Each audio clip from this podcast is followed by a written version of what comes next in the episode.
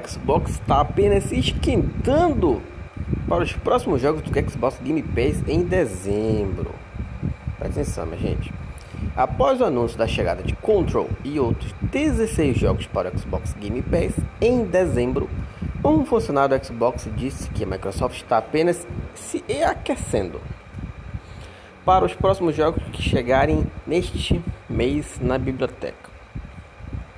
Segundo compartilhado por Matt Pierce, gerente geral e de planejamento de negócios e conteúdo do Xbox Game Pass, a gigante da Redmond está apenas começando com as adições de grandes títulos. Vale lembrar que essa é a primeira onda de jogos do Xbox Game Pass, e geralmente são duas ondas. Ah, tem um tweet do amiguinho aqui respondendo o Aaron Greenberg.